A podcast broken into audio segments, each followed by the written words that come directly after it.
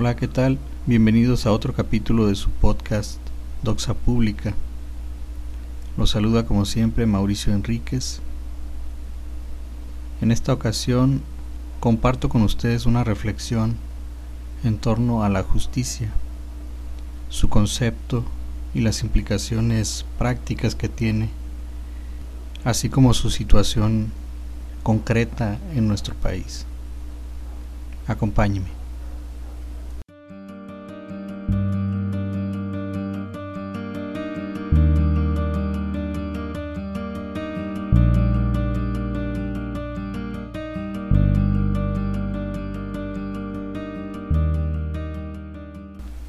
En el pensamiento clásico griego, concretamente en Aristóteles, los conceptos éticos son a la vez de tipo político, como sucede en particular con el concepto de justicia.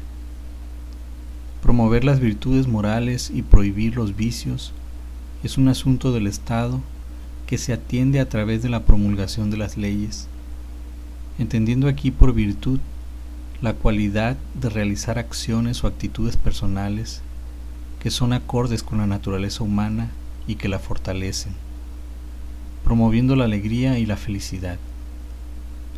Por lo que se presupone que las leyes deben estar orientadas hacia el bien común, y sólo bajo esta condición se puede decir que son justas.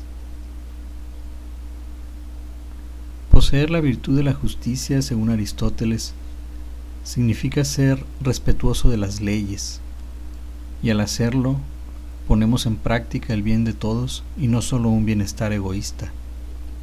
La justicia es por esto el compendio de todas las virtudes o la virtud más perfecta. Sin embargo, ¿no es más perfecta la acción de crear una norma que la de seguirla simplemente? En tal caso, ¿no es más perfecta la virtud del legislador que la del ciudadano que solo está sometido a la ley? Ciertamente es más digno crear leyes que solo obedecerlas. En una sociedad realmente democrática, la virtud de la justicia debe pasar por la participación popular, no solo en la obediencia de las leyes, menos aún si éstas son injustas, sino en la creación de las propias leyes. Solo mediante esta participación popular se estaría garantizando la fidelidad de las leyes a las necesidades sociales, porque el consenso social no puede estipular nada que sea contrario a su propia existencia. El régimen de gobierno representativo que actualmente sufrimos en México ha dado muestras suficientes de su ineficiencia y corrupción. La injusticia en las leyes que últimamente se han establecido es grosera y cínicamente manifiesta. Por ello, cualquier reforma política debe tener en cuenta la realización de acciones que permitan la participación popular en los procesos de legislación, disminuir un poco el abismo que separa a gobernantes y gobernados. La solución no se espera venir desde el gobierno, sino de la ciudadanía.